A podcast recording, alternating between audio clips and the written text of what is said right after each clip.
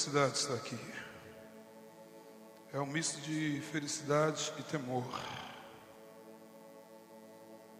Primeiro que todas as vezes que eu subo por esse altar, eu sou tomado por um temor.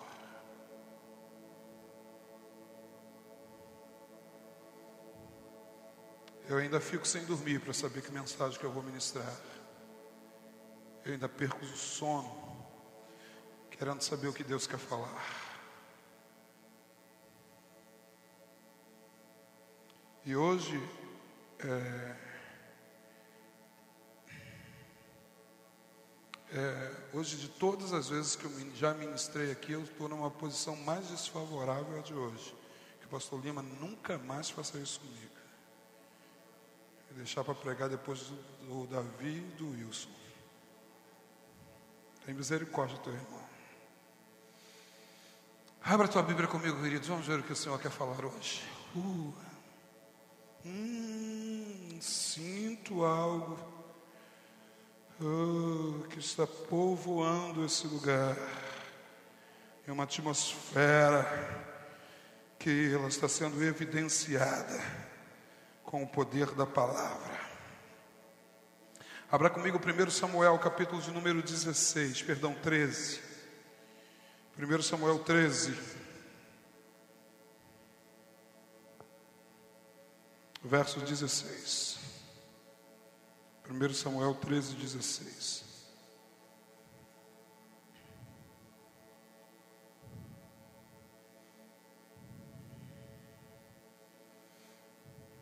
Quem achou, diga aleluia. Já está na tela, então vamos lá. Saúl e o seu filho Jonathan e a tropa que estava com eles acamparam em Gibeá de Benjamim. Quando os filisteus estavam posicionados em Micmais, o comando de ataque partiu do campo dos filisteus em três grupos. Em quantos grupos?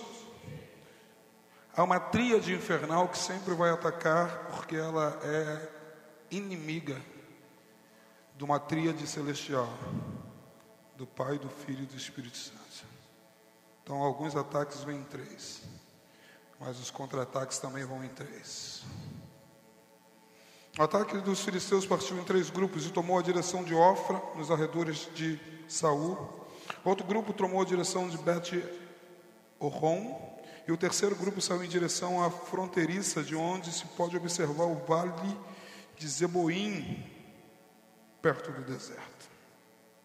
Verso 19 diz assim: e repita comigo: naquele tempo não havia nem mesmo um único ferreiro em todo território israelita. Eu quero que você atente isso. Naquela época de guerra não havia o quê? Um único ferreiro em Israel. Por que, que não havia um único ferreiro em Israel? Porquanto os filisteus haviam o quê? Proibido os hebreus de fazerem espadas e lanças. Eles estavam guerreando com o um inimigo que lhe tinha tomado o direito de contra-ataque, então eles só estavam apanhando. Fala para o teu irmão: chegou a hora de levantar na unção do revite. Os inimigos tinham proibido de fazer o quê? Espadas e lanças. O que são espadas e o que são lanças? Armas de ataque, armas de guerra. Por esse motivo, os israelitas, os israelenses, tinham se dirigido aos filisteus para afiar os seus arados. Então, entenda bem, eles não tinham arma de guerra, e toda a produção e toda a produtividade estava na mão do inimigo. Fala, está acabando. Eles tinham que se dirigir àqueles que eles eram inimigos para poderem evidenciar algum nível de sustento. A produtividade estava limitada. A guerra estava limitando a produtividade. Fala, Deus vai levantar em nós uma unção para colocar filisteus em retirada.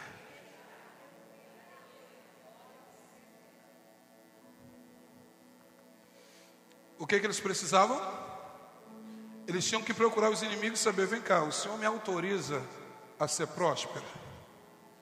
O Senhor me autoriza a enriquecer? O Senhor me autoriza a alimentar a minha família? Porque eles não tinham, eles estavam em guerra, mas sem ferramentas. E as ferramentas que tinham estavam enferrujadas ou tinham perdido o corte.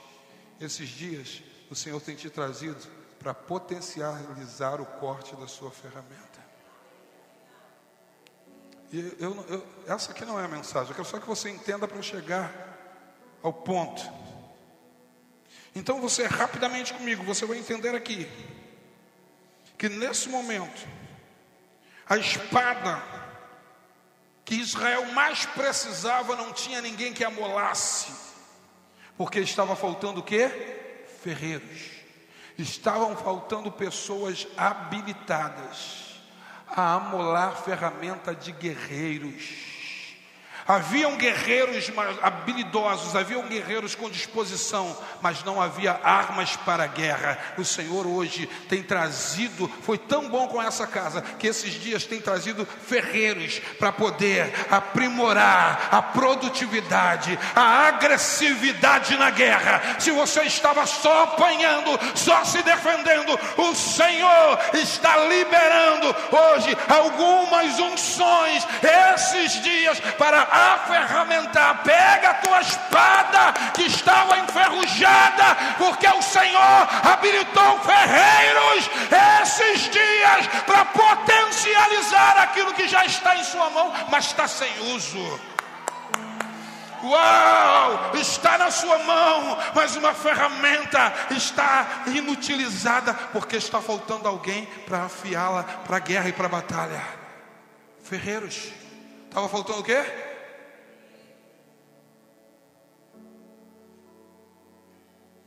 E por esse motivo os israelitas precisavam, e até os inimigos, você já. Uau! Pastor Lima, eu queria até ofertar, mas o diabo está tão furioso que tomou meu emprego.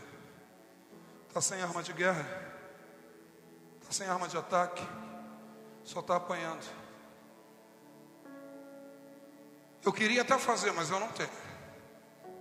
E um exército estava sem armas de guerra. O Senhor está levantando guerreiros. Uh, o Senhor vai levantar aqui alguém numa unção que vai dizer: Oh, eu tenho disposição para encarar o inimigo, mesmo que seja na pedra. Ah, por que, que Davi usou pedra? Porque não tinha espada. Você vai entender que ele pega a espada de Golias para cortar a cabeça dele, porque só tinha duas espadas em Israel. E o detalhe: a espada, quando ela não é usada, ela perde o corte. Todas as vezes que um guerreiro, você vai ver isso em filme medieval, ele tem uma parada, ele pega uma pedra e começa a molar a espada, porque a espada, de tanto que já batalhou, mas se você não continuar afiando, ela vai perder o corte. Tem pessoas que sabem que a Bíblia é a palavra, mas hoje ela não está surtindo mais efeito, porque ela não está mais usando, ela não é a espada, mas ela não está usando essa espada, ela está vivendo com uma ferramenta que não está surtindo efeito, ela tem a palavra em casa, mas a palavra fica aberta no Salmo 91 como um amuleto e ela não serve de nada. Ela vê ali que mil cairão do, do, do lado das mil à direita e ele vê que tu não será atingido e ele está sendo atingido porque ele não tem mais intimidade com a espada, por não usar a espada, ele não tem agora corte, ele não pode mais empreender ataques. Não tinha ferreiro em Israel. Existem problemas sérios quando não temos ferreiros. Porque a foice, a enxada e a relha do arado não cortam. E a gente com uma espada, com uma relha sem corte, a gente passa na terra, passa na terra, passa na terra, a terra não se abre com profundidade para que as sementes brotem. A gente trabalha muito mais e não é produtivo. A gente acha que vai romper, mas não rompe. E diz: Olha só, deixa eu te falar mais algumas coisas aqui. Eu preciso finalizar isso aqui para entrar no que eu vou pregar. Eu não vou pregar sobre isso. O preço fixado para afiar os rastelos e as enxadas era de 8 gramas de prata. Para afiar os tridentes e os machados e as pontas das aguilhadas eram 4 gramas de prata. Assim, no dia da batalha, o que, que aconteceu aqui? Nenhum guerreiro de Saul e Jonatas tinham espadas, nem uma lança nas mãos. Talvez você possa estar se sentindo assim, mas Deus vai levantar um guerreiro que diz: Você vem contra mim com espadas e com lanças, mas eu vou contra ti no poder do nome do Senhor. Eu estou debaixo de uma unção que vai despedaçar, oh, que vai arrebentar porque uma vez eu fui ungido com uma promessa. Já se passaram os anos, mas não aconteceu. Mas agora eu estou entrando num novo ciclo. Eu estou começando um novo ciclo. Está acabando o sete, o quatro mais três, está acabando o sete, o seis mais um. Está começando um ciclo agora que vai se levantar. Aquele que vai em nome do Senhor empreender conquistas que nunca foram alcançadas, aonde outros perderam a espada, o corte da espada. Deus está levantando guerreiros habilitados.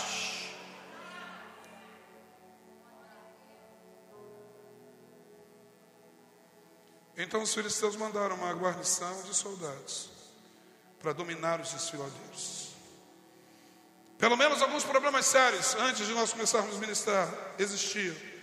Porque não tinham ferreiros, não tinham o quê? Repita comigo, quando não tem ferreiros, uau,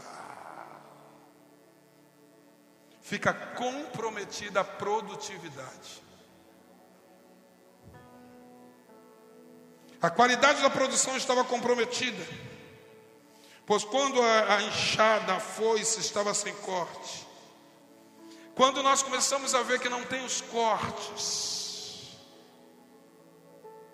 o joio cresce no meio do trigo e não tem ferramenta para arrancar.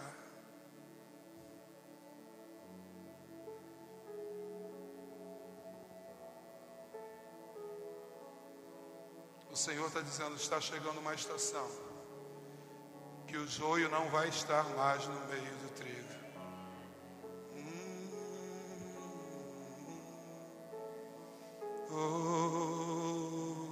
oh, o machado. Diz que o machado, eles não tinham machados. O machado biblicamente aponta para cortar raízes de iniquidade, não podia, a nação estava mergulhada, afundada, debaixo de um reinado comprometido. E isso impedia conquistas, mas o ungido estava esperando o momento da manifestação. A criação geme pelas, pela manifestação dos filhos. E aí eles empreendiam guerras e perdiam, empreendiam guerras e perdiam, porque eles não estavam preparados. Havia boas intenções, mas não tinham preparo. Mas quando chega um menino que foi ungido por Samuel, ele vê o acontecendo. Os filisteus estavam há 40 dias, há quantos dias? Desafiando, eles queriam um homem para a guerra. Havia Golias que estava lá, replicando, clamando, pedindo: Eu quero alguém para ganhar essa, para lutar essa batalha. Não precisa brigar todo mundo, né? porque a grande, a, uma, um dos grandes desafios do diabo é quando ele quer empreender guerra, ele quer nos isolar, ele quer nos afastar. Havia um exército, mas um exército inteiro estava desarmado, estava amedrontado. Aí chega Davi debaixo de uma unção. O Senhor está trazendo uma unção, amados para não desanimar em meio às adversidades. O Senhor está trazendo uma unção para não paralisarem mediante aos filisteus que estão roubando a nossa produtividade, que estão atrapalhando que prosperemos, que está fazendo com que a gente não possa revidar os ataques. O Senhor está levantando um povo debaixo da unção para matar gigantes, para cortar cabeças de gigantes e para empreender conquistas. Pastor, e quando isso vai acontecer?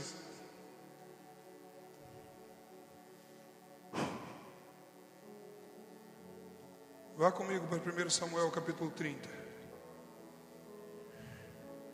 Só para que você entenda.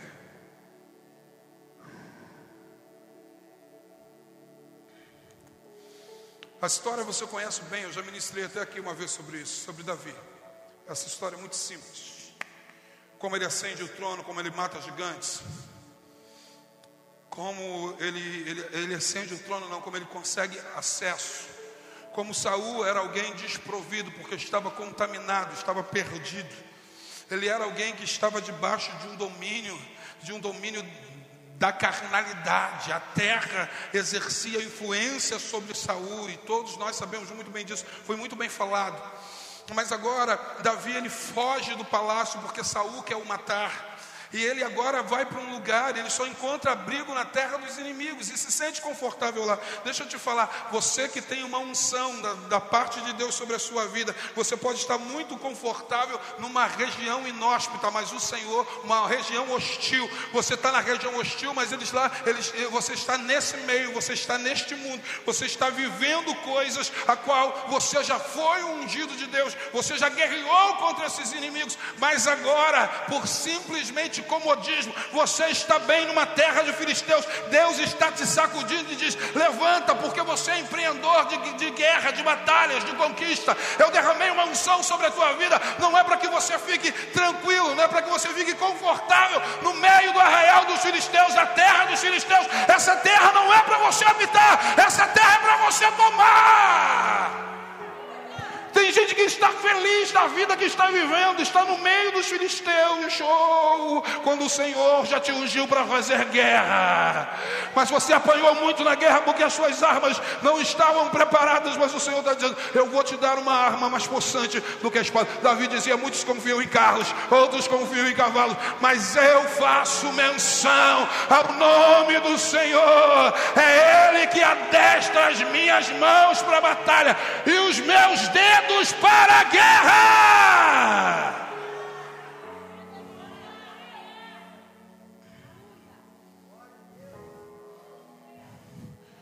E tem hora que a gente cansa de fazer guerra, que parece que a unção não vai se cumprir. Parece que o chamado de Deus não vai acontecer. O que se fizeram com as suas promessas. Às vezes a gente dá uma de Gideão que diz assim: varão valoroso, o Senhor é contigo. Fala sério. Se o Senhor é comigo, porque essa desgraça toda nos sobreveio. Talvez você entrou aqui ontem foi impactado, entrou anteontem foi impactado, mas antes de chegar aqui você estava cansado das guerras sem ver resultados. Davi tinha recebido uma unção quando era, alguns estudiosos dizem que ele tinha 13 anos apenas quando Samuel ungiu. Ele era um menino, um garoto, e o tempo está passando, e Davi já está aí, amados. Ele tinha 13 anos, aí depois ele tem 23 anos, depois ele tem 28 anos e o negócio não vira. Já tinha se passado 10 anos, tinha passado 12 anos, passado 13 anos, tinha se passado 14 anos, o negócio não virava. Ele falou: sabe de uma coisa? 14 anos estão encerrando dois ciclos de sete.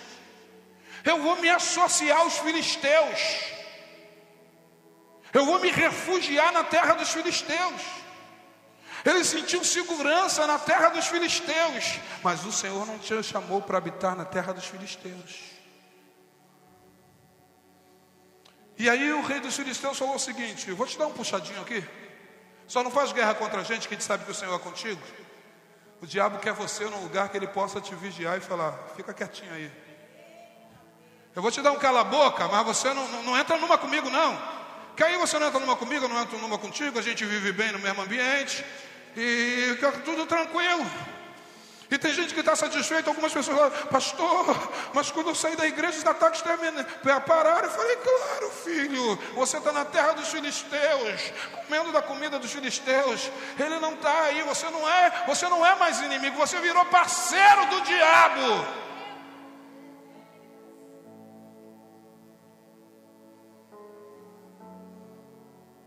E aí os filisteus iam fazer guerra. E Davi, como era aliado, nem queria, mas tinha que. Já viu aqueles caras que estão meio desviados, nem quer, mas vai? Vai junto com o bolo? Vai no rolo? Fala, o, o teu irmão, o Senhor vai sacudir as tuas estruturas, o teu nível de conforto. Pode, inclusive, Fale para o teu irmão, não xingue o pregador. Mexer na tua família para que você entre no teu destino.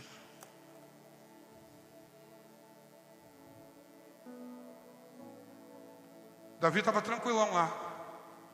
Ele tinha pego Abigail e tinha levado para lá. E Onã, sua outra esposa, ele tinha pego e tinha levado para lá.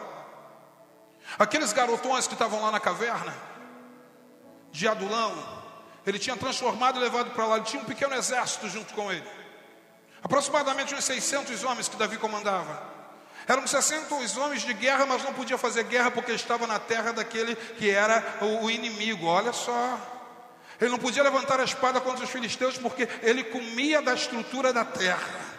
Ele estava debaixo do governo da terra. Enquanto estamos debaixo do governo da terra, a unção que Deus nos prometeu não se cumpre, não se estabelece, ela não vai aflorar, porque ele estava debaixo de uma influência e a unção não chegava para Davi simplesmente porque ele estava numa zona de conforto. Deus não vai fazer o que tiver que fazer enquanto você estiver na sua zona de conforto. Então ele está dizendo: as tuas ferramentas estão sendo trabalhadas nesses dias, eu estou trabalhando preparando. Hum, oh, aleluia, aleluia, aleluia, aleluia. Lembra que o apóstolo falou antes que vai haver um tempo, eu não sei se essa seria a expressão de sacudida aqui, né? Mas sabe o que, amado? Deixa eu te falar uma coisa. Depois de uma grande sacudida, uma grande tragédia, vem a coroação.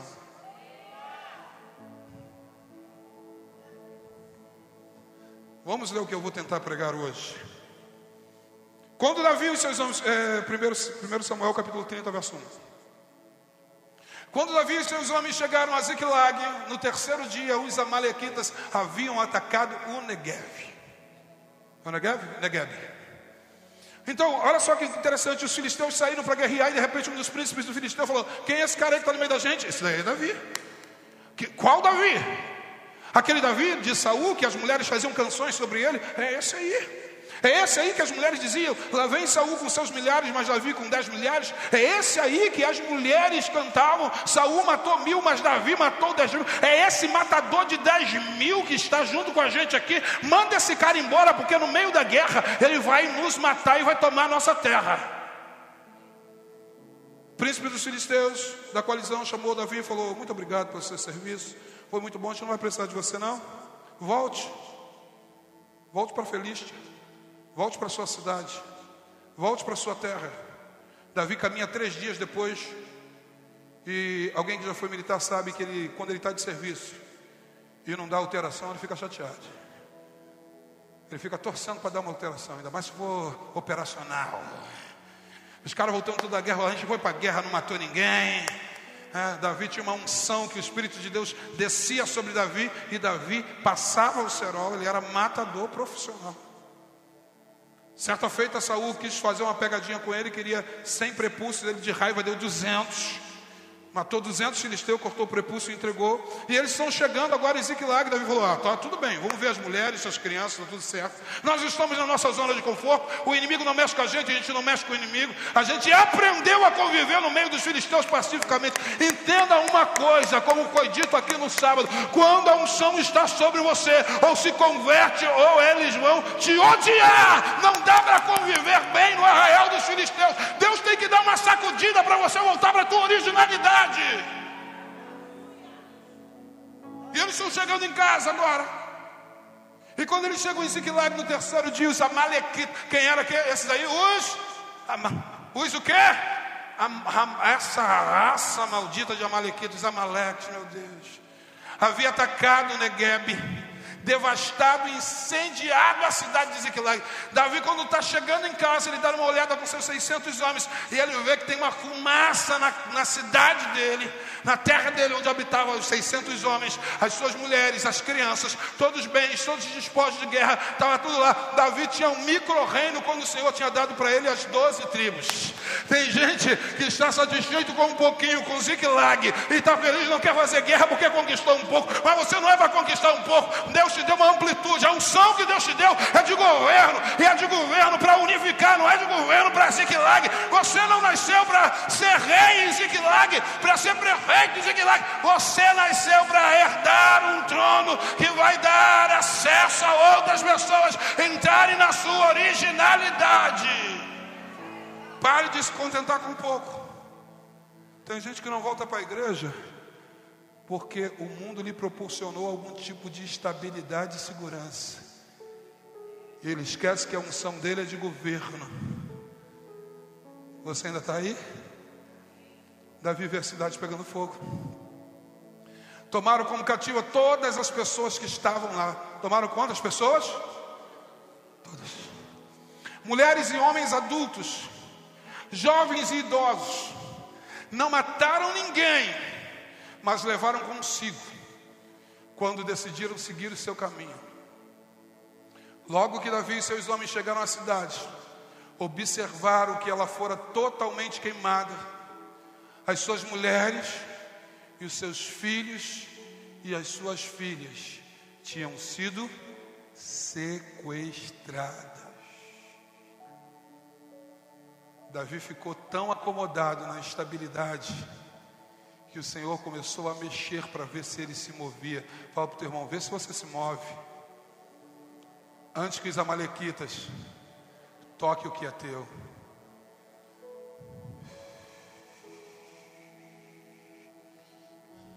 Vamos mais adiante. Davi então e todos que estavam com ele romperam em exclamações de horror, brados de dor e pranto choraram até esgotarem. Eu não sei você, mas, é, mas, mas eu já chorei de não ter mais lágrimas. Alguém aqui já chorou de não ter mais lágrimas? De não conseguir mais chorar, de tentar chorar e não conseguir. O ano de 2009 foi o pior ano da minha vida. Um ano que se eu podia falar como Jó, arranque esse, esse, esse ano da minha vida. Mas o pior ano da minha vida. Eu emagreci 17 quilos, porque eu jejuava todo dia se abateu uma, uma desgraça sobre a nossa casa. As pessoas começaram a ir embora, as lideranças começaram a abandonar. A gente estava numa crise. Um dia eu sentei no púlpito, eu chorei, eu chorei, eu chorei. Eu perdi o tempo de quantas, de, quantas, de quantas vezes eu chorei, de quanto tempo eu chorei. E aí, quando eu queria chorar e não tinha mais lágrimas, eu tinha desidratado. Aquele choro misturado com baba, com meleca, secreção nasal, fica mais bonita, né? Com secreção nasal, com tudo. Chorar até esgotar as lágrimas. E eu falei, Senhor, se o Senhor não intervir, essa casa vai fechar.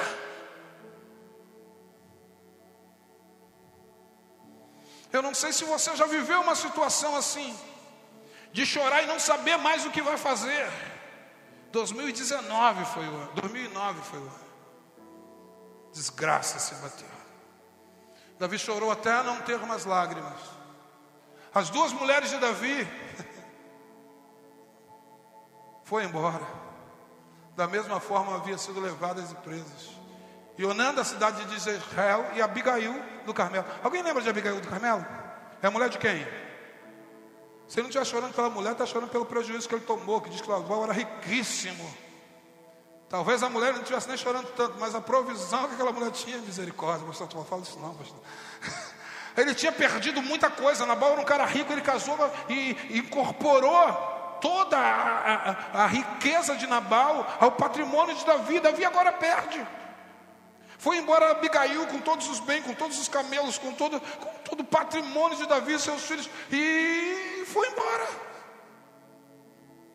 Davi teve prejuízo financeiro. Davi teve prejuízo emocional, diz que chorou até, só chora até não ter mais lágrimas, como é que já chorou com a alma. Não é choro de dor, não, é choro de alma. Porque o choro de dor, quando você grita com choro de dor, repare isso. Por isso, quando a gente toma uma pancada, por que, que a gente grita? Porque, porque manda para o nosso cérebro anestésico. Então tira a dor momentaneamente, também potencializa a força. Você vê que quando os lutadores eles vão bater, eles gritam, porque potencializa a força e gera anestésico. Mas quando o choro é da alma, meu irmão, não tem anestésico dê jeito. Ele estava emocionalmente abalado, ele estava quebrado. Ele falou: tanto tempo que eu trabalhei, 14 anos juntando, desde que eu fui levado lá, desde a unção, desde a unção lá de Samuel. Eu venho trabalhando, eu venho conquistando, eu venho guerreando para a saúde, eu venho tomando despojo. E agora o que, que acontece comigo? Eu perdi tudo, eu perdi família, eu perdi a credibilidade. Vamos o próximo, o próximo versículo diz assim: olha o que diz esse versículo próximo. Davi ficou profundamente triste, angustiado por quê? Por quê? Por quê? Responda para mim por que Davi ficou angustiado. Porque aqueles que ele apoiou, aquele pastor que estava lá com um espírito amargurado dentro da caverna, que ele curou, que ele projetou, que ele fez desses homens guerreiros, agora aqueles guerreiros que eram para fechar com ele, porque as coisas não deram certo, porque também tiveram perdas. Aí sabe qual é a culpa? É de quem? A culpa é do pastor, a culpa é do dirigente, a culpa é do líder. É as minhas perdas, eu, o que eu perdi agora que é responsabilizar por um filho que desviou, porque se o pastor pastor tivesse tomado mais conta, porque se o pastor tivesse olhado, porque se o jovem tivesse olhado, porque se o líder tivesse olhado, e agora todos querem culpar alguém, e esses homens esqueceram o que Davi já tinha transformado no caráter dele, porque Davi, ele não estava sentado no trono, mas ele já tinha a originalidade, oh, ele já tinha a essência real, e deixa eu te falar, Deus já te ungiu com um óleo diferenciado dentro de você, mesmo que você não, não tenha acendido, mesmo que você ainda não conseguiu chegar, mesmo que a promessa não se estabeleceu, amados, mas a tua genética, oh, a tua estrutura, oh, a tua essência é real. O que, é que eles queriam, pastor Lima? Eles estavam tão amargurados com o sequestro de seus filhos e filhas que falaram o quê?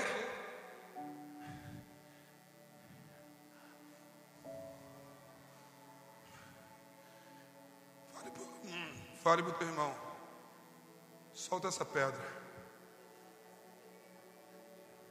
Fala para ele. Erra o pastor Lima e a pastora Adriana. Porque tem vezes que coisa não dá certo. Ele sabe a culpa é de quem? É de vocês. Pessoas que já ajudaram, que já tiraram do fundo da caverna amargurado, deram um destino na vida, deram um propósito na vida, e agora por causa da perda, ele esquece. Porque ingrato tem memória curta.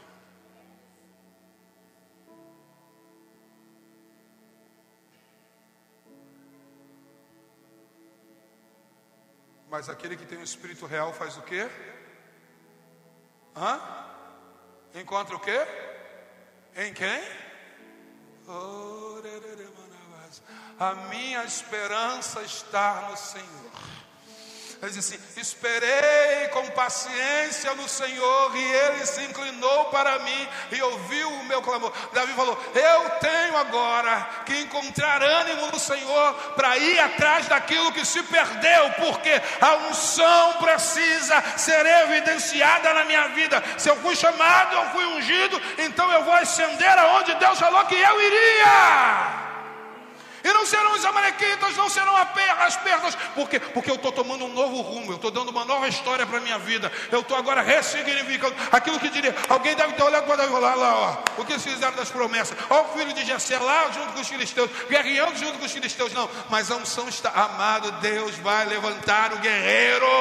Deus vai levantar o guerreiro triste. Deus vai levantar o guerreiro abatido. Deus vai levantar o guerreiro apesar das perdas familiares, apesar das perdas emocionais. Deus está trabalhando. É por isso que você está sendo aferramentado, por isso que estão vindo aqui, ó, amolando a tua espada, porque tu tem que partir para a guerra, amados. Você não pode ficar chorando. Sabe o que é isso aqui, Lima? Eu vejo aqui que a gente, em meio às adversidades, a gente tende a vitimizar. Lembra que foi falar de vitimismo? É uma das, das, das cadências que faz com que a gente se torne medíocre, se torne comum. Ah, não deu certo, e agora? O que, que vai ser? Se vitimizando. Aí eu vejo aqui que Davi recobra ânimo no Senhor. Amados, olha só que palavra. Chegaram para Jó depois de ter perdido tudo. A mulher dele falou para ele: amaldiçoa o teu Deus e se mate. Aí ele disse: Sabe o que? Eu sei. Uau. Sabe o que, que eu sei? Eu sei o que você não sabe. Eu sei que o meu redentor. Eu perdi a saúde, eu estou no caco de telha, mas eu sei que o meu redentor vive. Eu perdi os meus filhos, mas eu sei que o meu redentor vive.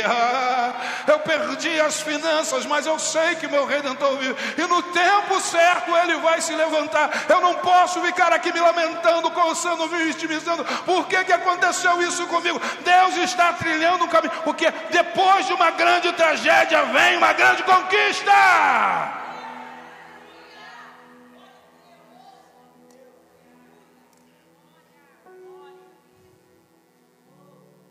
Mais adiante. Eu vou ler para depois pregar, tá? Estou pregando não, só lendo. Então declarou Davi ao sacerdote habitar. Davi declarou o que? Ao queridos. uh, sabe qual é o problema? A gente passa por dificuldade e não quer procurar sacerdote. A gente passa por situações e a gente diz: rogo-te que me traga depressa a estola sacerdotal, o colete sacerdotal. E aí trouxe até Davi. E quando entrega a Davi, Davi faz uma pergunta para Deus. Ele perguntou: Senhor, eu só quero que o Senhor me dê uma palavra. Você não precisa de muita coisa, você só precisa de uma palavra do Senhor. Você não precisa de dinheiro, você precisa de uma palavra do Senhor. Você não precisa de armas bélicas, você precisa de uma palavra do Senhor. Davi falou: se eu tiver uma palavra, eu parto para cima como eu parti contra Golias. Se eu tiver uma palavra sua, eu persigo os inimigos, alcanço o traspasso e aos teus pés eles caem para nunca mais se levantar. Eu preciso de uma palavra.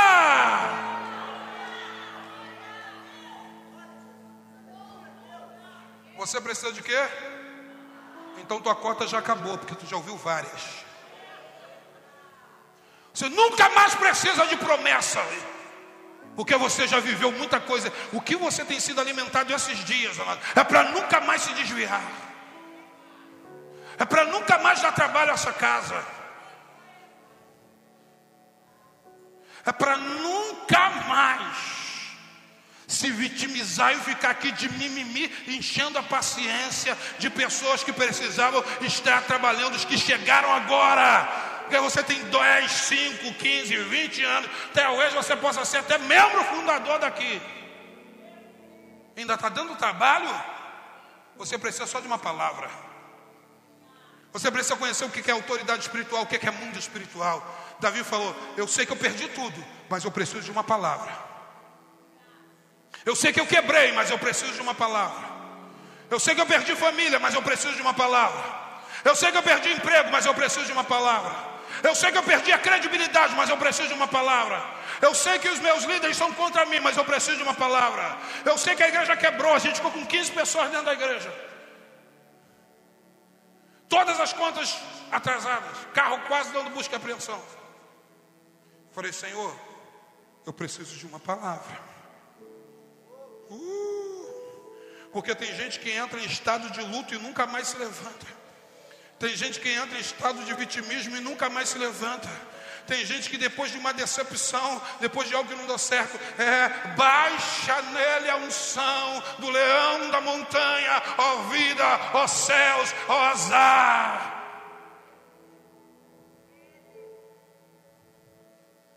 Ele é tomado por um espírito de burrice. Espírito de? Pergunta para mim, existe isso? Deus falou que tinha espírito de sabedoria. Se Deus dá espírito de sabedoria, o diabo dá espírito de burrice. Que são antagônicos os reinos. A gente esquece de tudo que o Senhor já fez. Daí ele falou, Davi falou, eu preciso de uma palavra, pastor Adilson. Porque com uma palavra eu mato o urso. Eu preciso de uma palavra, com uma palavra eu mato o leão. Eu preciso de uma palavra, com uma, uma palavra eu caço filisteus, eu mato a malequita. Ele falou: Senhor, perseguirei esse bando de invasores, e se eu perseguir, eu vou alcançar? O que, que o Senhor disse para ele? Sim. Você já tem o sim de Deus? Você, você acha que Deus já deu sim? Então, amados, levanta e vai para a guerra, porque você vai tomar tudo de volta que foi saqueado. Oh, aleluia. As palavras foram de alinhamento. E se você já entrou no alinhamento, hoje eu estou te dando ferramenta para você ir para a guerra. Eu estou trazendo ânimo para você ir para a guerra. Você vai sair daqui para conquistar aquilo que é teu por direito. É um trono ainda para você governar. O Senhor falou: vai tranquilo. Persegue porque certamente alcançarás e libertarás os prisioneiros. Sabe por quê? Porque a unção real é para libertar prisioneiro. Vou repetir mais uma vez: a unção real é para libertar prisioneiros. Uh, sabe que uma coisa? Escravo não liberta, escravo. Zumbi dos palmares, gangazumba Espartacos lutaram, mas sabe por quê? Porque escravo não liberta escravo.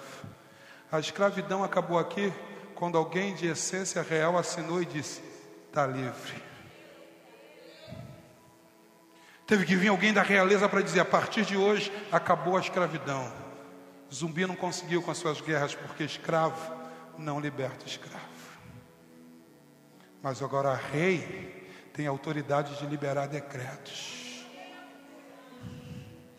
Uh, uh, diz que ele comprou com seu sangue povos, raças, tribos, línguas e nações e os constituiu para quê? Para serem o quê?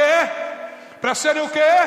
Reis e sacerdotes, e eles reinarão. Amados, você vai reinar naquilo que Deus te ungiu para ser, mesmo pelas perdas, pelas dores, pelo que aconteceu. Você precisa só alinhar, sair da sua zona de conforto, sair do lugar onde os filisteus têm domínio sobre sua iniciativa, porque o filisteu permite você ir até onde ele quer que você vá, até o ponto que não te incomoda. É até é parecido com aquele, o filisteu parece com aquele parente, que ele torce por você até você não ficar melhor do que ele, mas bem sucedido. Depois ele passa a ter inveja. Você ainda está aí? Vamos terminar de ler que eu tenho que começar a pregar.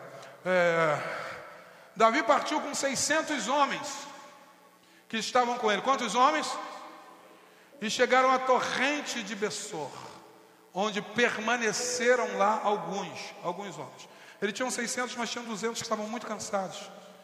Aí, por quanto cerca de 200 deles estavam absolutamente sem forças para atravessar o ribeiro. Então, Davi e 400 homens continuaram a perseguição. Ficaram quantos para trás? 200. E Davi continuou com quanto? 400. E encontraram um egípcio no campo e trouxeram a Davi e ofereceram-lhe pão. E ele fez o quê? Deram água para saciar a sede, o egípcio fez o quê? Bebeu. Por que, que aí diz que eram egípcios? Porque os povos eram distintos pelas roupas que vestiam, por isso eram, eram conhecidos pelos seus trajes. E deram também um pouco de massa de figo seco e dois cachos de passa. Ele comeu, as suas forças se recuperaram, pois durante três dias e três noites não havia provado qualquer alimento, nem bebido água. O garoto, pá! E aí, Davi, olha só, querido, deixa eu te falar uma Uau! Eu deveria falar isso mais adiante, mas isso me chamou a atenção. No meio das tuas dores e das suas guerras, você precisa parar para socorrer alguém que está pior do que você. Você não pode dizer, não é problema meu. Sabe o que, que acontece? A gente que é pastor, a gente faz curativo enquanto está sangrando. Não sei se vocês viram um filme do, do Predador do Futuro. O cara toma um tiro no braço, está sangrando, e eu falo, oh, tu está sangrando. Ele falou, eu não tenho tempo para sangrar. Davi podia olhar, o que, é? Ah, hum, deixa esse cara para. Deixa morrer. Porque a essência a genética real, A envergadura, a unção que Deus nos deu não é para deixar ninguém para trás, mesmo que seja um egípcio.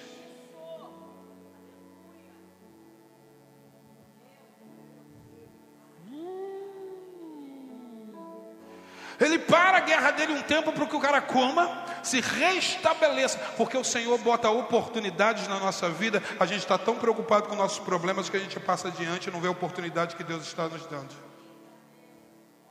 Aquele homem era a chave para Davi recuperar a família, mas se ele não para para dar atenção, aquele que estava caído, moribundo, ele não recupera, porque a gente está tão preocupado com nossos problemas, tão preocupado com as nossas perdas, tão preocupado com as nossas dores, tão preocupado com os nossos umbigos, o nosso umbigo, que a gente não tem tempo de fortalecer o que está fraco. Fala, isso não é problema meu. Como diz aquele versículo, ema, ema, ema, cada qual com seus problemas. Ele diz assim, e Davi lhe indagou, a quem pertence? Quem é você? Ele respondeu, sou um jovem egípcio, sou servo de uma malequita. Davi falou, uau, servo de quê? Imagina, Davi falou, oh, todo arrepiado. Tu está servo de quem? Do Amalequita. Ele falou, rapaz, bingamos. Esse garoto deve saber para onde eles foram. Eles devem ter contado. Ele diz assim: o meu Senhor me abandonou aqui, adoeci há três dias, exatamente os três dias que a gente está. E me deixou para morrer, Davi falou, fala mais, conta mais, conta essa história. Na ele diz, nós invadimos a terra dos. Ó, vamos lá. Conta comigo. Eles invadiram onde? A terra de quem? Queretitas, da região sul de Judá. Eles entraram e empreenderam guerra contra Judá pela região sul, ganharam, os amalequitas saquearam, tomaram todos os despojos, tomaram todas as a fortuna, levaram cativo todas as fizeram a mesma coisa. E olha só o que, que acontece na sequência. Aí pela região sul de Judá, no território das famílias de Caleb, a gente entrou por lá. E aí nós incendiamos a cidade de Ziklag. Davi falou: ah, então o povo de Ziklag está com vocês? Sim. Davi falou: bom, está melhorando. Davi então pediu: tu poderia guiar a gente até esse bando de assaltantes? Davi podia obrigar, sim ou não? Mas quando a unção está real, se estabelece, a gente não obriga, a gente convida. Quer participar dessa conquista comigo?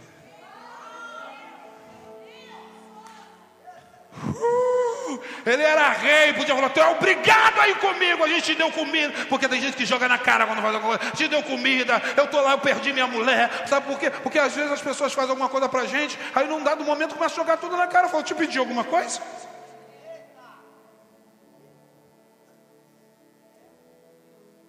Pastora Selma às vezes com a cara vermelha.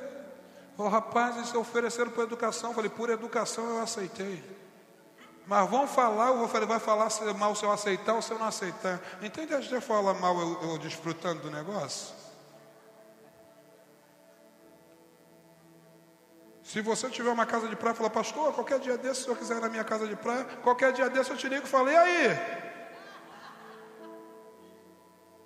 Quando eu não tinha carro, eu falei, pastor, se precisar do carro, eu falava, me empresta o teu carro, por favor. Se você não quer, amados, não ofereça. Quem tem uma visão real, ele convida para fazer parte do projeto e o coração liga com aquele que recebeu o convite.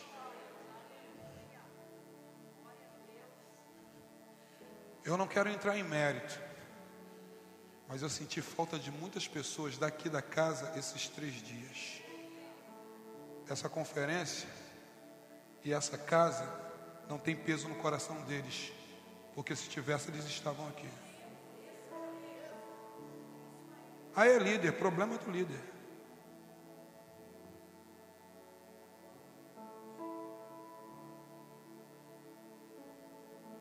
Falaram, baixou o Wilson. Não, eu vou voltar para cá que hoje é você. Eu vou, aliviar, vou aliviar o lado de vocês hoje. A última vez que eu estive aqui, eu fui bem salgado. Hoje, como eu recebi um convite para ir para o Pão de Açúcar, eu vou ficar mais doce, né, Lima? Aí ele só falou assim: Eu vou te pedir uma coisa, meu rei. Eu te suplico que não me mate. E pior que me matar é entregar na mão do Amalequita.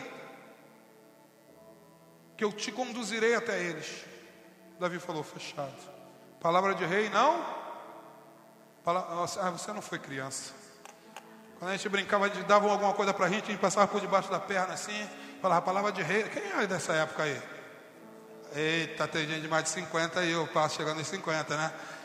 Palavra de rei não volta atrás. E se tomar vai ficar corcunda. Aí, então Davi levou até, então ele levou Davi até onde eles estavam, espalhados por toda a região, comendo, bebendo e festejando o que? Deixa eu só te contar uma coisa aqui para a gente começar a pregar. Que como eu disse para você, eu estou lendo. A gente precisa comer. Eu acho que a gente tem que pregar um pouquinho hoje, porque ficar só na leitura não tem graça, né? A gente precisa pregar um pouco. Aí diz assim: eles estavam comendo, bebendo e festejando o quê? O que é despojos? Os bens que conquistaram dos outros. E aí eu fui me debruçar um pouquinho nisso aqui, eu vi que os, que os amalequitas, eles saíam durante o outono, primavera, verão, outono, primavera e outono, eles saíam seis meses saqueando. Para quando desse o inverno, eles terem os bens para não fazer nada durante o inverno. E aqui tinha tudo dado certo, eles tinham seis meses de saque, de pilhagem. Isso, pastor Lima é estudante de história, é professor de história, ele sabe disso. Os povos antigos, vikings, faziam sempre isso, né? Saía, roubavam, roubavam, roubavam, matavam, pilhavam, traziam navios enchiam muito, muito, muito, muito, muito. Olha só o que Deus fez. Deus permitiu que uma tragédia viesse sobre a vida de Davi, que ele iria, queria enriquecer Davi, amados, num dia só que os caras levaram seis meses conquistando. Esses caras levaram seis meses guerreando, perdendo gente, matando. Aí Davi foi para encontrar. Eu quero encurtar um pouco essa história para a gente começar a pregar, é, para que você entenda, porque eu tenho que entrar nos 33 tópicos aqui. Mas para você entender, aí o que, que acontece aqui? Eles chegam, os caras estão festejando os despojos, falando, cara, esse semestre bombou.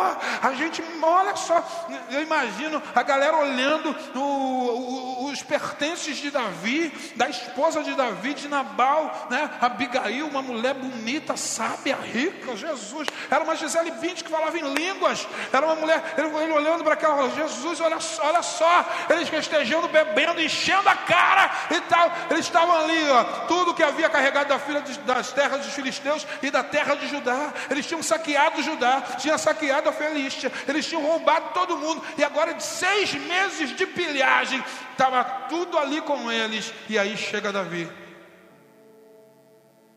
as suas perdas só são para potencializar a sua conquista.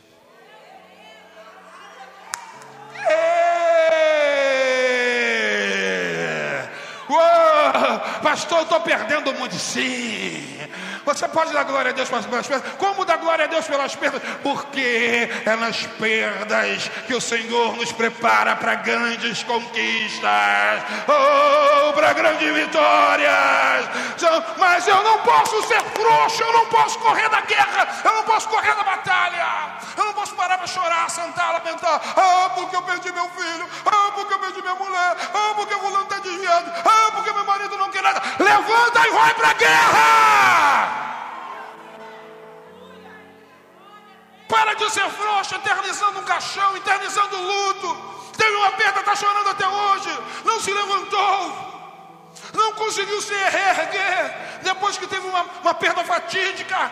Ah, mas eu perdi o emprego na pandemia. E aí o Senhor vai te fazer prosperar.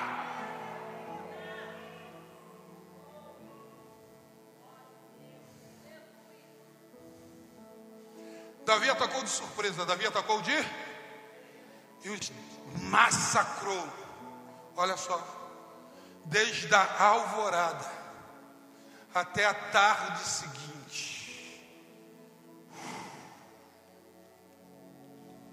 Ninguém escapou, exceto quatro. Sempre fogem os amalequitas para dar problema na frente, mas sempre tem, sempre tem. Os amalequitas estão até os dias de hoje, porque eles não são mais uma raça, eles se tornaram uma potestade. que viaja durante o tempo, porque os amalequitas eles saqueavam na época da colheita.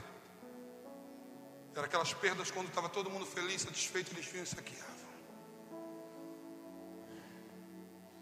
E aí, olha só, gente, eu tenho que pregar, mas eu tenho que continuar lendo o texto, é complicado. Vamos lá. E assim Davi fez o quê?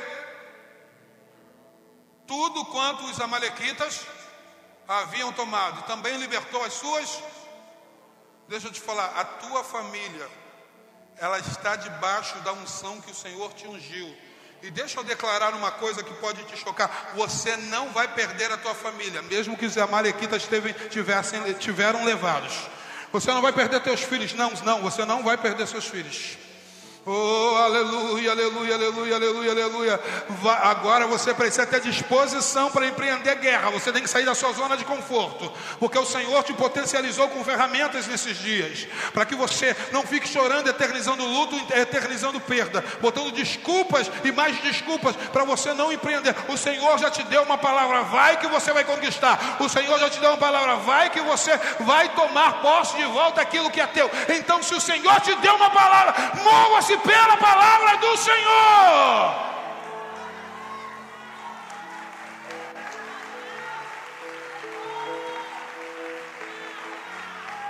Aplauda direito aí, pelo amor de Deus.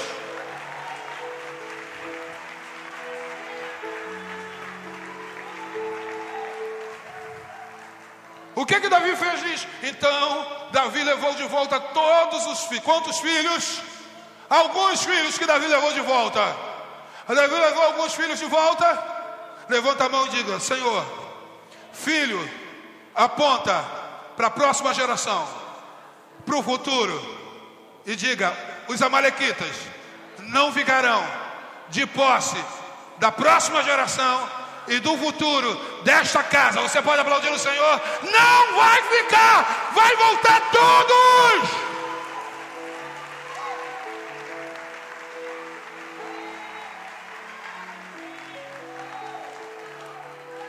Todos os objetos, sejam grandes ou sejam pequenos, roubados pelos amalequitas. Amalequita, pode esperar.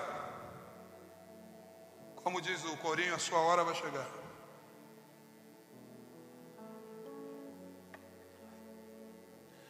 Davi ainda lhes tomou todos os seus próprios rebanhos e manadas, e a tropa conduzia diante do outro gado e exclamava: Esse aqui é o despojo de Davi. Davi separou o que era dele, foi à frente. Calmo, sereno, tranquilo, vamos mais adiante. Então Davi encontrou o quê? 200 homens que estavam o quê? Exaustos demais para segui-los. E tiveram que permanecer junto ao ribeiro de Bersor. E eles saíram para aclamar Davi e os soldados que estavam com ele. E aproximando-se da sua tropa, Davi os saudou. Entenda, essa galera estava o quê? Repita de, comigo, cansado demais para a guerra. A gente sabe que no meio de uma tropa tem gente cansada demais para a guerra, mas tem gente com disposição para guerrear por dois. Então para de reclamar que teu irmão não vai, vai no lugar dele. Não se meça pela medida do teu irmão que cansou. Você pode ir empreender e conquistar. E quando você conquistar, você traz para não deixar teu irmão de mão vazia. Porque isso se chama, sabe o que? Igreja apostólica. Que os que tinham faziam o que? Compartilhava com quem não tinha. Então para dizer, fulano não faz nada, é por isso que essa na igreja não anda. Faça o teu e faça o dele. E se sobrar, faça de outro. Eu ficava esperando alguém dar um mole para mim poder subir no púlpito. Eu sou de origem assembleiana, querido. Eu sempre fui fominha. E eu chegava e ficava olhando no relógio. E quando estava 7h29, eu já caminhava para o altar. Rapidamente. Eu pegava o microfone e falava, saúde dos irmãos com a paz do Senhor. Quero dizer que é motivo de muita alegria estar aqui. Abra a tua harpa no... Nós abrimos este culto em teu nome. Agora pergunta me por que, que eu fazia isso? Porque geralmente as pessoas que abriam o culto não pregavam, porque não gostava de palavra. E quando eu acabava de fazer, se o pastor não tivesse, não tivesse chegado, falava, o senhor quer pregar? Ele falava. Então abria o culto, eu cantava, eu tirava oferta e eu pregava. Selminha sabe que é verdade. E hoje lá na igreja, ele sabe que para pregar uma dificuldade tremenda. Eles estão na escala, eu chego e falo, hoje não, hoje quem vai pregar sou eu. Eu sou fominha até hoje. Então eu não reclamo que não tem, pra, que não tem ninguém para fazer, eu faço. Os filhos estavam aqui, os mais antigos lembram que estava uma, uma guerra para assumirem a salinha das crianças. Lembra disso, pastor Sol, pastor Johnny? Ninguém queria, eu falei amém, aleluia, glória a Deus. Abri o culto, fiz o louvor. Falei, alguém pegue o microfone e traga a palavra que eu vou para a salinha com as crianças. Mas como? Falei, não sei, se vira. E fui para a salinha. Eles sabem disso. Fiquei três domingos na salinha. As crianças se apaixonaram por mim. Pergunta até hoje quando é que eu vou voltar da aula. Eu fiz Davi Golias, eu tacava pedra, eu caía no chão, rolava, fazia o grito de Golias sendo degolado. Pegava as crianças, girava de cabeça para baixo e tal. Ele falou, não pastor, já tem gente para a salinha. O senhor pode voltar a pregar? Eu falei, vocês se viram o que vocês vão fazer lá dentro do culto, porque está faltando. Então, quando a gente sabe que tem uma, um chamado e um som, a gente não fica esperando, a gente vai aonde está precisando. Eu não sei fazer, Deus te capacita, você não crê não? Bezaleel dormiu, amado, é, é, sem saber de nada, acordou um artesão, Deus soprou sobre ele, porque ele estava disposto. Se você estiver disposto, para de reclamar que alguns foram para a guerra, e você tem mais direito do que quem não foi. Amado, nós somos uma igreja e vivemos em comunidade, e a bênção que resvalar para mim vai resvalar para você também. É isso, é por isso que não havia necessidade, porque não havia sentimento de egoísmo. Porque o meu ministério, porque a minha bateria, porque o meu baixo, porque eu, não toque no meu teclado. Queridos, eu fui num lugar outro dia desse que eu descobri que o endemoniado do tecladista, tecladista quando acabava o culto, ele desprogramava o teclado. Não foi aqui não, isso é outra história. Que de repente aconteceu aqui, estão achando que é aqui, né? Mas foi, foi outro endemoniado.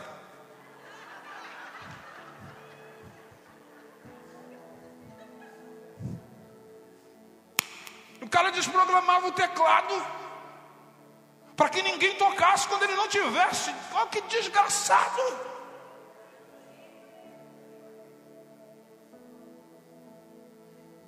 E aí, sabe, sabe por quê? Porque num exército tem esse tipo de gente.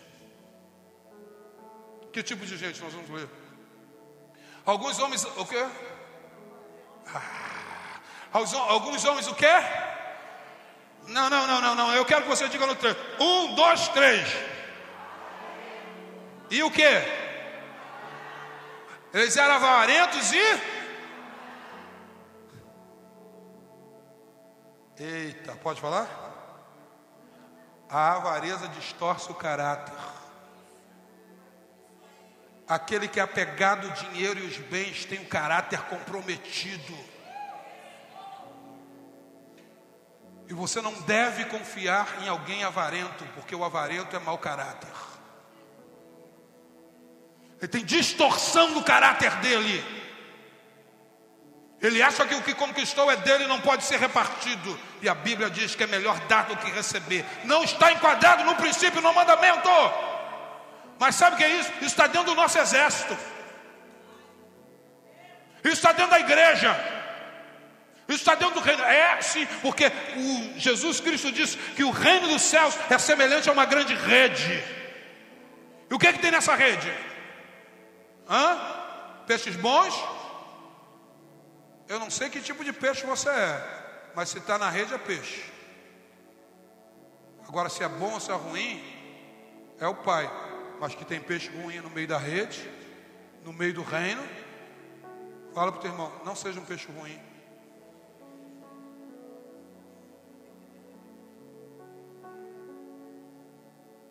Porque a gente acha que todo mundo que está lutando as nossas guerras é bom caráter.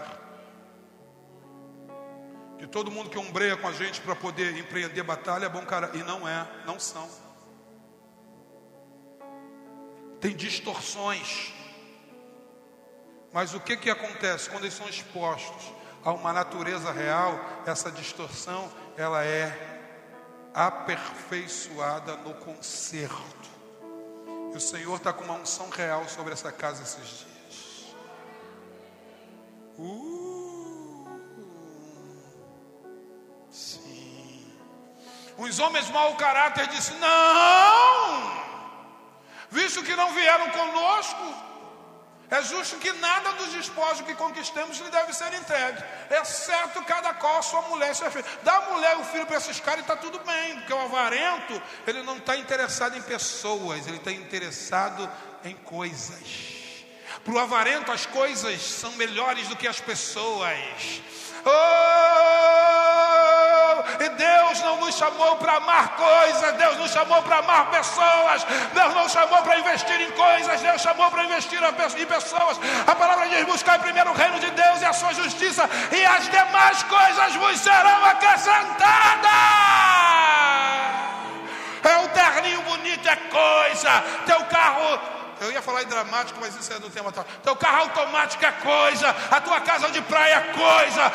O importante é o reino de Deus e as pessoas. Mas o mau caráter diz: entrega as pessoas, porque as pessoas não têm valor e a gente vai ficar com as coisas. O que é que você quer, coisa ou pessoas? Uau! Porque Deus está para te entregar pessoas. Oh. Para quê? Para quê? Para repartir o reino, para dividir o reino, para dividir os despojos, para essa casa encher. Então não são cargos que importam, são pessoas. Não são titularidades que importam, são pessoas. Não é cantar aqui que importa, são pessoas, são vidas. Dá mulher os filhos, a gente fica com as coisas. O cavarento está de olho nas coisas. Oh, Jesus. Eu vou voltar para pregar isso outro dia. Deixa eu só ler para terminar. Mas alguns. É, então Davi ordenou. Davi fez o quê? Ordenar não é mandar, é colocar em. Não é só mandar. Ordenar é por ordem é liberar decreto. Por quê? Oh, porque a natureza real imprime decretos, oh aleluia, nos corações dos distorcidos que se inclinam. Agora, o distorcido precisa se inclinar.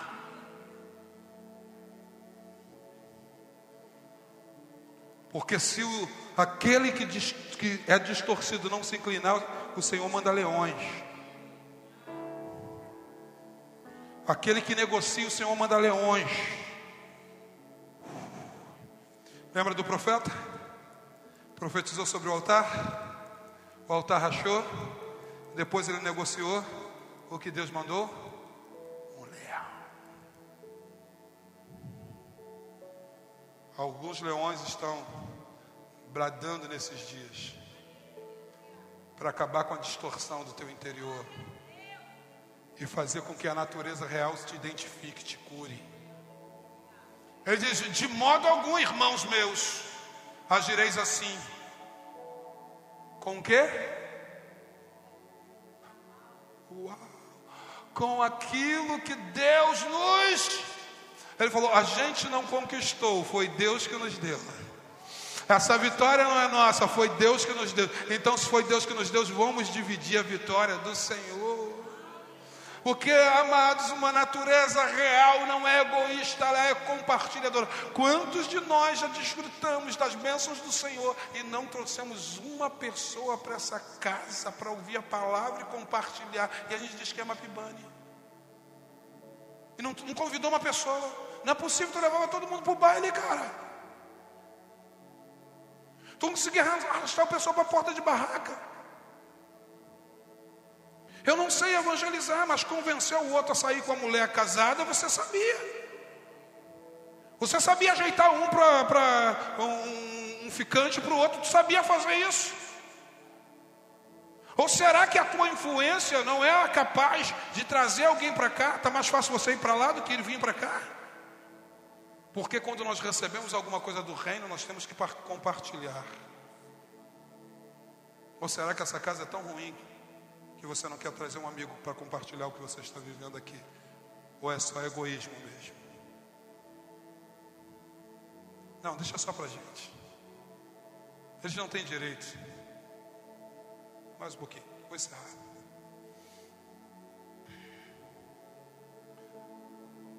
Davi botou em ordem. Ele diz: O Senhor nos protegeu e entregou em nossas mãos todos os assaltantes que vieram contra nós. Quem com sensatez concordaria com, com o que estás desejando? Falou, ó, Davi, logo de cara falou: vocês são um bando de insensato, mas na democracia, na disciplina real. Afinal, como se diz, a parte do que desceu à guerra é a parte do que ficou zelando pelas bagagens. Faça, portanto, a divisão de forma igual. Mais adiante, aí eu vou falar, aí eu vou fechar. Davi fez desse princípio um Deixa eu te falar um código nesse texto. Porque princípios estabelecidos viram decretos reais. E toda vez que você seguir um princípio, isso vira um decreto na eternidade. Davi fez desse princípio um decreto. Por de hoje em diante. Isso era uma ordenança eh, específica em Israel, até a data que foi escrito esse livro. Passa mais adiante, a gente. Quando Davi chegou a Ziklag, o que, que ele fez? Ele já tinha dividido para quem não foi, e agora o que, que ele faz? Ele, o que, que Davi faz? Fala para mim, fala para mim. Hã? Hã? Ele envia parte dos despojos da guerra como presentes para quem? Porque os anciãos de, de, Judá foram saqueados, eles, eles foram roubados. Aí ele falou: agora eu, como rei, eu, como uma unção real, eu vou começar agora a restituir aqueles que foram roubados pelos amalequitas. A unção real não é só para ampliar você, é para restituir outras pessoas. Deus está te levantando no nível de unção que você vai poder distribuir com os outros, você vai poder compartilhar com os outros. Um coração generoso para compartilhar. Deus está trazendo um novo tempo de compartilhamento. E aí, quando a gente começar a compartilhar, não vai ter necessidade nessa casa. Oh, a gente vai chegar no que vem, as paredes vão estar prontas, o, o teto vai estar rebaixado, a gente já vai estar pensando em comprar um quarteirão todo. E aí, os vizinhos que nos ouçam, que se mude para outros lugares. Pastor, nem acabou aqui, já está construindo outro. Queridos, porque um presente abre porta para reinar.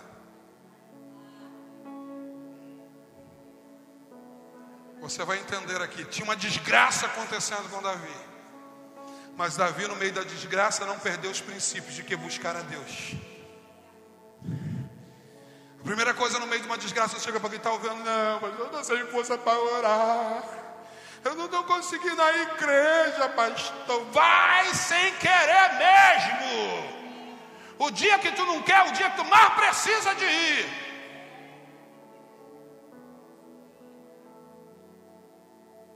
Fala para a tua carcaça, você não se manda. A gente vai arrastado, mas a gente vai assim mesmo. Aí o que, que Davi faz? Ele dá presente para os mais velhos, para os seus amigos, segundo as suas cidades, com essa mensagem: aqui vai um presente para vós do que foi tomado dos inimigos do Não é dos inimigos de Davi, é quem, contra, quem se levanta contra a unção que está contra você, ele se levanta contra aquele que te ungiu. Não era inimigo de Davi, os caras eram inimigos do Senhor, porque o Senhor ungiu Davi. E se o Senhor te ungiu, amado, não são teus inimigos, são inimigos do Senhor. E inimigos do Senhor, que o Senhor é que cuida. A palavra diz que a vingança pertence ao Senhor. Por quê? Porque Ele te ungiu. Pastor, eu não estou reinando, mas está chegando a hora. Os ciclos estão encerrando, estão fechando os ciclos. Já se passaram 14 anos, estava chegando a hora de Davi virar a chave, estava chegando a hora de ele entrar no destino dele, estava de, na hora de acontecer. E aí o que que acontece aqui? Mais adiante. Aos de Betel, aos de Ramote do Sul, aos de Jati, ele saiu distribuindo. Amados, quem tem a natureza real não tem dificuldade de distribuir. Porque ele não pensa primeiro nele, ele pensa em estabelecer princípios. Você ainda está comigo? Vamos mais adiante. Meu Deus, não vai dar nem para pregar hoje. Os reis de Racal, os da cidade de Jasmelita, os das cidades dos Queneus, ele saiu, ó, presente. Aos de Orna, presente. Aos de coração, presente. Aos de Acate, presente. E aos de, o que? Hebron, ah, segura essa daí. Aos de quê? Aos de, qual, qual é esse versículo? É 31? Meu Deus! Aos de Hebron. E em todos os lugares que Davi e os que o seguiam o costumavam pousar. Vou abrir agora o iPad para a gente ministrar o coração de vocês. Até agora eu só li.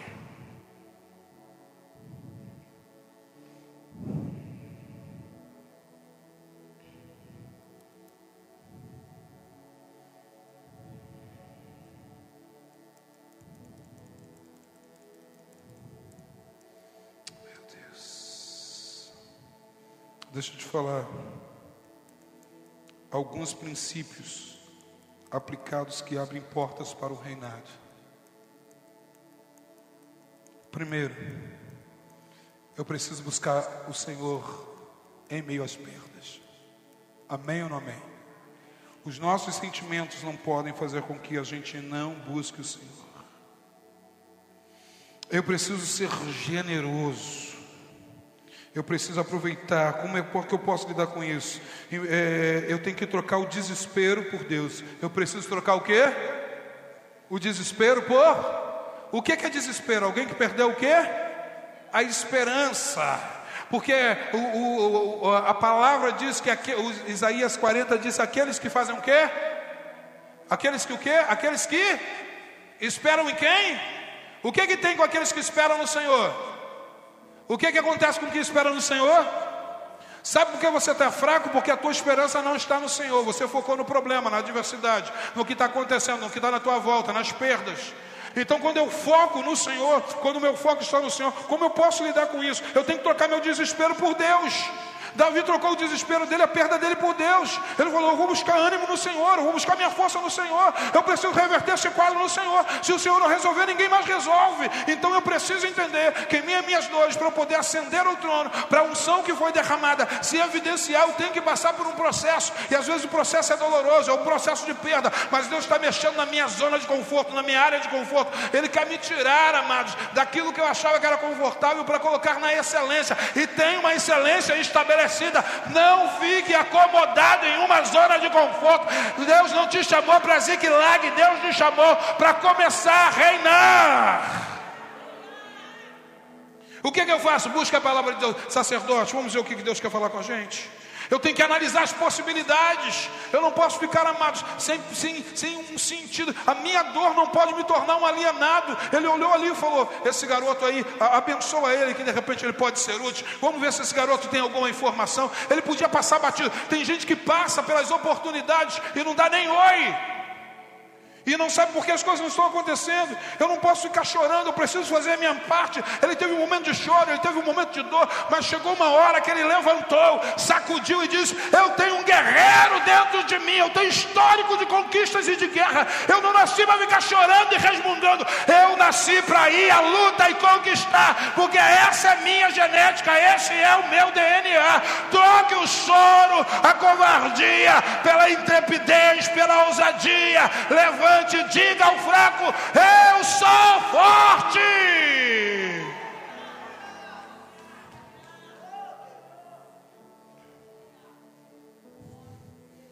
Não ignore as dores dos outros. Seja justo.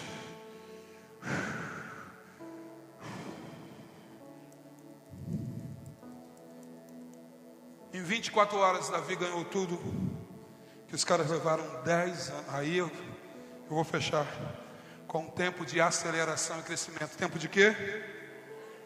E crescimento.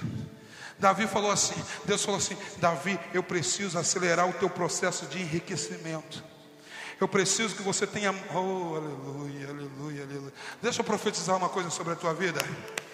Deus vai mover o sobrenatural para que venha em suas mãos uma quantidade grande, grande de bens, para que você abra caminhos, para que você abra portais espirituais, porque Deus estava enriquecendo Davi, para Davi sair ofertando em lugares estratégicos, em locais estratégicos. Eu não posso mais perdurar, mas você vai ver que quando Davi vai ofertando, ofertando, ofertando, e ele oferta na cidade, ele chega em Hebron, ele manda uma oferta para Hebron, e aí uma semana, 15 dias depois, aonde ele ofertou é onde unge ele rei, ele é ungido rei, é a oferta dele abriu o caminho para o trono, a oferta de Davi abriu o caminho para o trono. Deus enriqueceu para que Davi ofertasse, e uma vez Davi ofertando, ele abriu portais dimensionais, e quando ele abriu esses portais, Deus falou: agora o rei pode assumir, porque está preparado. Deus vai fazer você acelerar de forma sobrenatural.